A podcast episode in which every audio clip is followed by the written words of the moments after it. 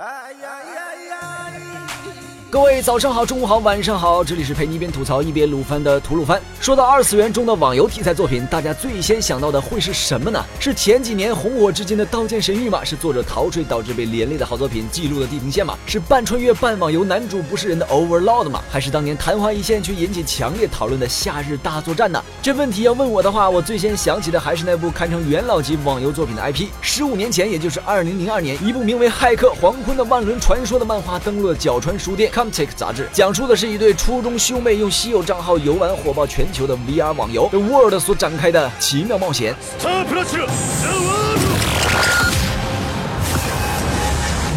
同年的四月，《Hack Sign》作为 TV 动画在东京电视台播出，登场角色与《黄昏的万轮传说》不同，却有相似之处。有人就意识到，似乎一个庞然大物即将在 ACG 界引发一场轩然大波。果不其然，同年的六月，《Hack》游戏版登陆 PS2 平台，并三个月一作，相继推出了感染扩大、恶性变异、侵蚀污染、绝对包围共四部，完整讲述了传奇骇客凯特如何拯救 The World，拯救因被名为八线的不明敌人 PK 而昏迷不醒的玩家的故事。剧情与动画、漫画皆有联系，新颖的网游题材。所构成的独特世界观，长达一百小时以上的流程体验，跌宕起伏的剧情，让骇客系列成为了横跨 ACG 的庞然大物，人气也渐入佳境。然而在这之后，骇客的游戏续作《Hack GU》却让粉丝们等了三年，并且续作的主角不再是凯特，而是三眼中那位被八项的第一项处刑变成未归还者的导师小学生楚良。故事中时隔七年，此时楚良失去了赛的记忆，并以哈西欧的身份进入了 The World R2，开始的另一段传奇故事。为了给游戏造势，制作方还在游戏戏面世前推出了长达二十六话的前传动画《Hack Roots》，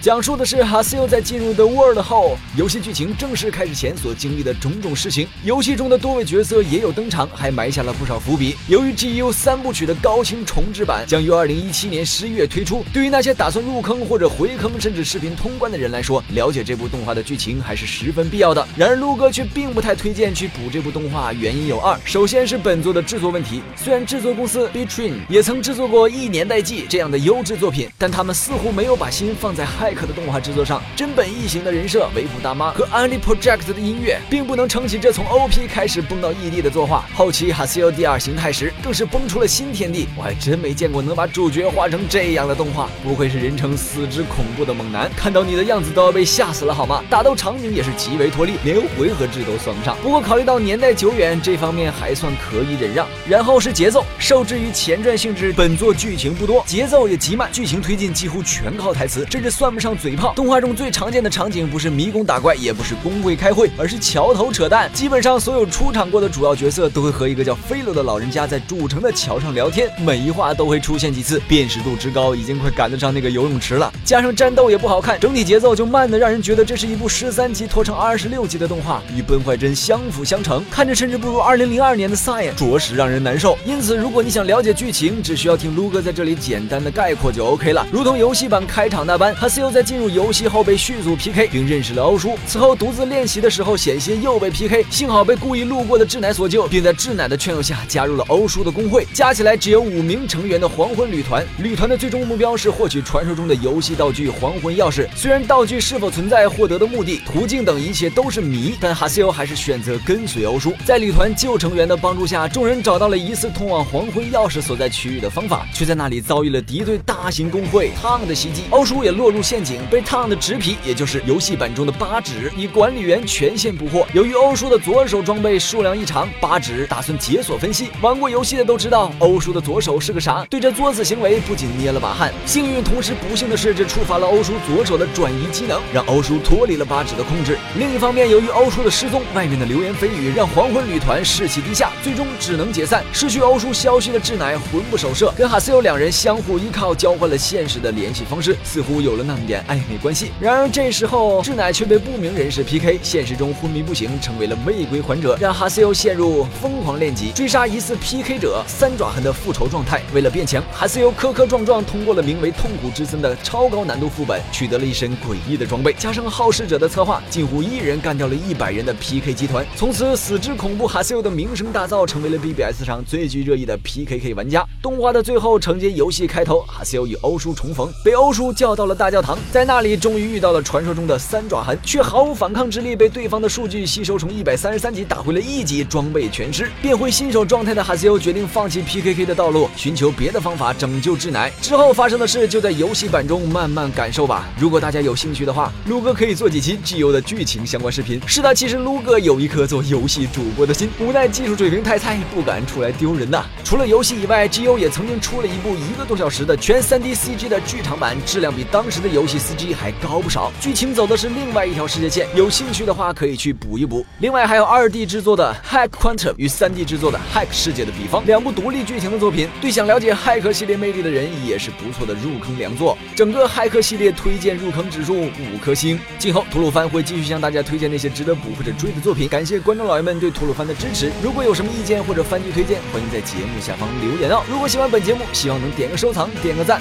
最后到了每期一次的抽奖环节，本期的奖品是由鱼子酱送出的 Level Up T 恤一件。想要满血满状态，果然还要全靠升级啊！只需关注鱼子酱官微，转发本节目视频即可参与抽奖，获奖名单将在微博公布。鱼子酱淘宝店开业啦，只需扫描右侧二维码即可进入，涵盖动漫周边、衣服、首饰，不卖辣条，业界清流。客官们走过路过，不妨进来瞧瞧呗。那么本期节目就到这里，让我们下期再见，拜拜。